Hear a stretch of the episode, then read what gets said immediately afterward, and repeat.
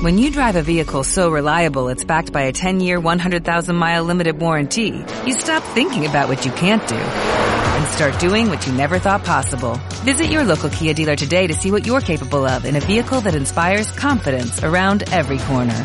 Kia, movement that inspires. Call 800-333-4KIA for details. Always drive safely. Limited inventory available. Warranties include 10-year 100,000-mile powertrain and 5-year 60,000-mile basic. Warranties are limited. See retailer for details.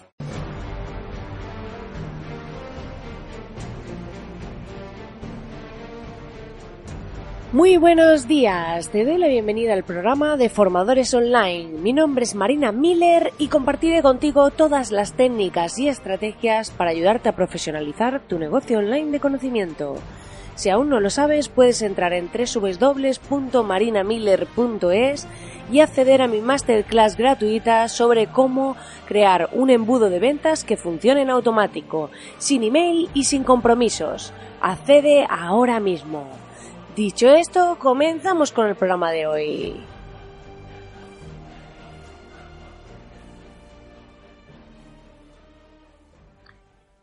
Muy buenos días, querido oyente. Hoy estoy muy contenta. Es jueves 25 de octubre y la verdad que ya está terminando la semana, que ya se está aproximando el fin de semana, pero cuando eres emprendedor y te gusta lo que haces, yo a veces los fines de semana también hago cosas. Es cierto que intento desconectar un poco y uno de los dos días no hacer nada, pero es imprescindible hacer mm, cosas de trabajo cuando te encanta lo que haces, cuando te apasiona, cuando ayudas a la gente y cuando todo esto es imposible. Yo, mira que tengo desactivadas las notificaciones del email en el móvil para no estar pendiente, pero soy yo misma quien lo abre para verlo. Y la verdad que eh, a pesar de, de, todo, como se suele decir, sarna con gusto no pica y es cierto que a mí me encanta lo que hago y que me siento muy feliz. Es cierto que ha costado llegar hasta aquí, que esto no es emprender, darse de alta y yuju, va a venir todo solo, pero después del camino, cuando empiezas a tener resultados, cuando empiezas a trabajar en proyectos y clientes con los que disfrutas, pues es muy gratificante ver cómo les ayudas, ver cómo impulsan sus proyectos y ver cómo puedo ayudarte a ti a través de este nuevo proyecto, de la membresía, a través de la cual pretendo compartir mi conocimiento con eh, mis propios clientes que son formadores y demás, todo lo que he aprendido a lo largo de este tiempo, todo lo que hemos testado, compartirlo contigo para convertirte en un formador online de éxito. Formadora, aquí sin discriminación ninguna. Dicho esto, hoy vamos a hablar de, de la educación. Hoy es un tema que es un poco mm, a veces peliagudo porque vamos a tratar cómo la educación nos afecta y cómo mm, nos afecta esta nueva eh, etapa de nuestra vida como formadores. Y es que realmente las universidades nos educan para ser empleados, nos educan a todas las personas con unos conocimientos similares, con mm, no potencian aquello en lo que es bueno cada uno. Si por ejemplo tú eres bueno en temas de dibujo, pues no te dan más asignaturas, no te enfocan cómo mejorar ese dibujo, no, tienes que aprender matemáticas, lengua y otras asignaturas que no son de interés. Es cierto que las carreras sí están más enfocadas hacia un sector, pero igualmente tienes un montón de asignaturas que no son útiles para nada, que no te enseñan nada y de las que probablemente no te acuerdes. Yo hice la carrera de marketing e investigación de mercados y puedo decirte que hay asignaturas, me acuerdo que había una que era, por ejemplo, contabilidad aplicada a las decisiones de la empresa y te puedo decir a día de hoy que no recuerdo su contenido. O sea, es muy triste, pero eh, al final vas sacando las asignaturas, vas aprobando. Hay alguna que sí te marca. A mí mi favorita fue eh, creación de empresas y luego también la de comunicación de marketing. O sea que al final la cabra siempre tira al monte, pero sí que eh, es importante darnos cuenta y ser conscientes de que realmente las universidades no nos preparan para emprender, no nos enseñan los básicos de fiscalidad. O sea, cualquier persona cuando montamos un negocio empezamos haciendo las cosas como creemos, contratamos un gestor, pero luego hay que saber cómo hacer las facturas, nadie te explica cómo se factura entre empresarios y todas estas cosas que deberían, yo creo, estar en los básicos de cualquier carrera para que las personas si deciden darse de alta y trabajar por su cuenta supiesen hacer. Y además, aparte de todo esto de que estamos educados para ser empleados y que nuestros padres, por desgracia, aunque nos quieren muchísimo y nos apoyan, nos educan también de este modo porque ellos pues han vivido situaciones más difíciles, les enseñaron aquello del trabajo para toda la vida, y de algún modo pues que es lo mejor para sus hijos y creen en este modelo. Entonces pues nos inculcan como el búscate un trabajo, que te paguen bien y yo a veces pienso, pero si realmente no estoy contenta, si realmente eh, no me gusta lo que hago y además me pones un techo, sí, tengo estabilidad pero pago el precio de eh, la estabilidad tiene un precio muy alto y es que tu jefe te pone un sueldo y en algún momento te lo puedes subir, pero es tu tope. En cambio, como emprendedor, todo depende de lo que tú hagas, de cómo lo hagas y de lo que lo trabajes. No tienes techo, pero tienes incertidumbre. Todo tiene un precio. Así que bueno, más allá de esto, tampoco estamos educados en educación financiera. ¿Qué pasa con esto? Pues que no estamos preparados para esta parte.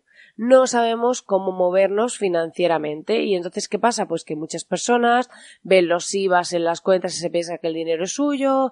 Eh, pues mm, no sabemos mm, eh, hacer operaciones de inversión y toda esta parte. Entonces no tenemos educación financiera.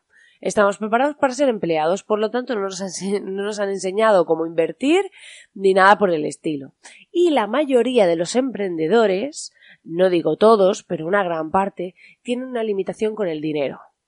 Y esto yo lo he vivido en mi propia experiencia y he de decir que he aprendido que nosotros, por ejemplo, los que estamos en el mundo online, lo que ofrecemos contenido de valor, no deberíamos cobrar por nuestro tiempo, sino por el valor que aportamos. Yo hace tiempo que descubrí esto y al principio me vendía muy bajo y entonces esa limitación con el dinero me hacía no avanzar, me hacía que yo pusiese un precio bajo por mis productos o servicios y de este modo mis clientes lo pagaban pero yo no, no podía crecer, no podía llegar a más. Mi valor iba aumentando, yo cada vez era más rápida haciendo las cosas, pero no cobraba por ello. Y mi padre siempre me ponía dos ejemplos.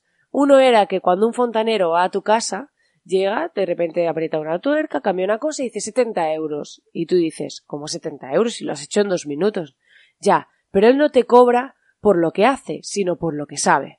Él no te cobra por tardar dos minutos en arreglar esa pieza, sino por el tiempo que ha tardado, o sea, estudiando para saber qué pieza es la que hay que arreglar. En este caso, su segundo ejemplo era sobre él mismo, que él tenía un taller mecánico, y decía, cuando venía un cliente, yo cogía y le cobraba 10.000 pesetas y tardaba dos minutos en hacer una reparación. Y el cliente le decía, ¿cómo me vas a cobrar eso si si le has tardado dos minutos y decías que yo no le cobro a usted por hacer eso en dos minutos, sino por todo el tiempo que yo me he tirado estudiando para saber hacer eso en dos minutos. Esto que os valga un poco como reflexión, porque yo cuando a veces dudo sobre precios y tal en las propuestas que hago, porque todos tenemos ese momento en ocasiones de duda de decir, bueno, ¿y esto qué valor tiene más o menos, el tiempo que voy a dedicarle y tal? Yo opto siempre por decir, bueno, ¿cuánto valor aporta esto? Realmente a mi cliente y cómo le es de útil. No solo eh, el tiempo que yo dedico, también contemplo el tiempo, pero no todo se determina por decir, bueno, es que voy a tardar tanto y ya está. Así que eh, esa limitación, esa barrera con el dinero tenemos que romperla.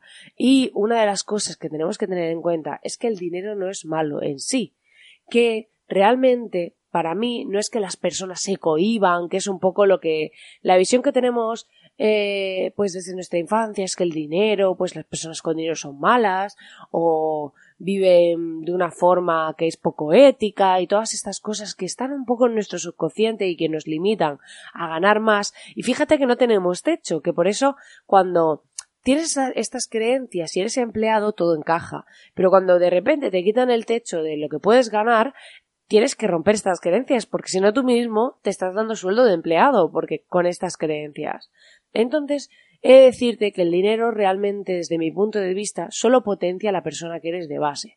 Si eres una buena persona, ganas dinero y tienes mm, más oportunidades de hacer cosas, harás cosas buenas con él, generarás puestos de empleo, ayudarás a otras personas, harás muchas cosas buenas con él.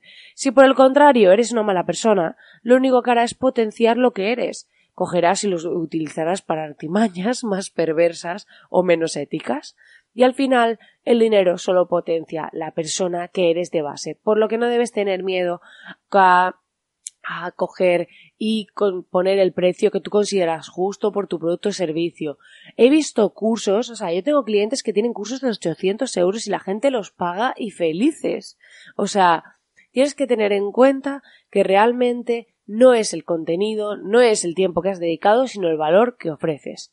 Hoy en día tenemos la oportunidad única de compartir tu conocimiento con todo el mundo. Tenemos desde España, yo que estoy en España, personas de Latinoamérica que nos están comprando los cursos, que están interesadas en nuestro producto o servicio, personas que pueden estar en cualquier lugar del planeta y les interesa lo que estamos ofreciendo. Y eso es muy, muy grande. Es algo muy bueno que no, se ha roto esa barrera que antes solo podíamos pues montar una academia debajo de casa y ofrecer nuestra formación, nuestro contenido a personas que estuviesen alrededor. Hoy en día eso se ha roto y podemos llegar a personas a cualquier lado del planeta, por lo que ni el dinero ni tu educación deben ser la barrera que te impiden llegar a un montón de personas e impactarles con tu contenido. Pues nada, querido oyente, hasta aquí el programa de hoy. Espero que te haya gustado esta reflexión sobre educación financiera, sobre eh, nuestra propia educación y sobre nuestras limitaciones con el dinero. Y ya sabes que puedes entrar en www.marinamiller.es para acceder a mi masterclass gratuita sobre cómo crear un embudo de ventas que funcione en automático y también agradezco enormemente tus valoraciones y reseñas en iTunes y en iBox. Agradecerte de nuevo estar ahí al otro lado como cada día y nos vemos aquí como siempre mañana que ya es el último día de la semana y vamos a celebrar ese viernes, aunque seguro que para ti si eres emprendedor sea un día apasionante como un lunes o como cualquier otro. Muchas gracias por estar ahí y hasta mañana. ¿No te encantaría tener 100 dólares extra en tu bolsillo? Haz que un experto bilingüe de TurboTax declare tus impuestos para el 31 de marzo y obtén 100 dólares de vuelta al instante. Porque no importa cuáles hayan sido tus logros del año pasado, TurboTax hace que cuenten. Obtén 100 dólares de vuelta y tus impuestos con 100% de precisión. Solo con Intuit TurboTax. Debes declarar para el 31 de marzo. Crédito solo aplicable al costo de la presentación federal con TurboTax Full Service. Oferta sujeta a cambios o cancelación en cualquier momento.